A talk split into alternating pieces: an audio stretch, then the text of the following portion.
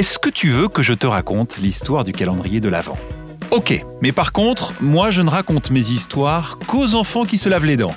Alors, attrape ta brosse à dents, ton dentifrice et tu frottes, jusqu'à ce que l'histoire soit terminée.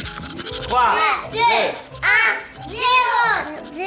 Tu sais, j'ai beau ne plus être un enfant, il y a une tradition à Noël que je continue de célébrer, c'est le calendrier de l'Avent. Un énorme, avec les cases les plus grosses possibles, parce que ça veut dire qu'elles cachent de bons gros chocolats.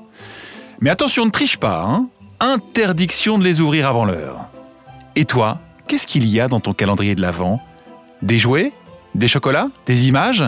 Et est-ce que tu sais qu'il en existe même avec des produits de beauté ou avec des confitures, et même certains avec de l'alcool? Mais celui-là, c'est que pour les adultes. Tous ces calendriers nous permettent d'attendre Noël dès le 1er décembre grâce à un cadeau par jour. Mais ça n'a pas toujours été comme ça. Tu veux savoir pourquoi?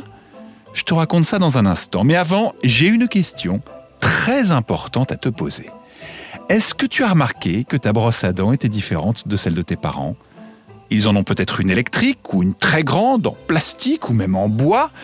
La tienne est plus petite, parce que ta main est plus petite tout simplement. Ah, et il y a moins de poils aussi sur la tienne, c'est parce que tu as un peu moins de dents que tes parents. En plus, les brosses à dents pour enfants sont beaucoup plus jolies. Dis-moi, elle est de quelle couleur la tienne? Pour en revenir à notre histoire, le calendrier de l'Avent trouve son origine au 19e siècle, en Allemagne. À cette époque, les parents des familles protestantes offraient des images religieuses à leurs enfants pour les préparer à fêter la naissance de Jésus. Les enfants en avaient une par jour, et le but était d'en apprendre plus sur leur religion. En plus, c'est quand même plus rigolo d'apprendre avec de jolies images qu'avec un prof ennuyeux. Et c'était aussi un moyen d'apprendre la patience en n'ouvrant qu'une seule case par jour. Bon, pour moi, c'est raté. Mais peut-être que tu as su être plus patient. Bon, montre-moi un peu tes dents.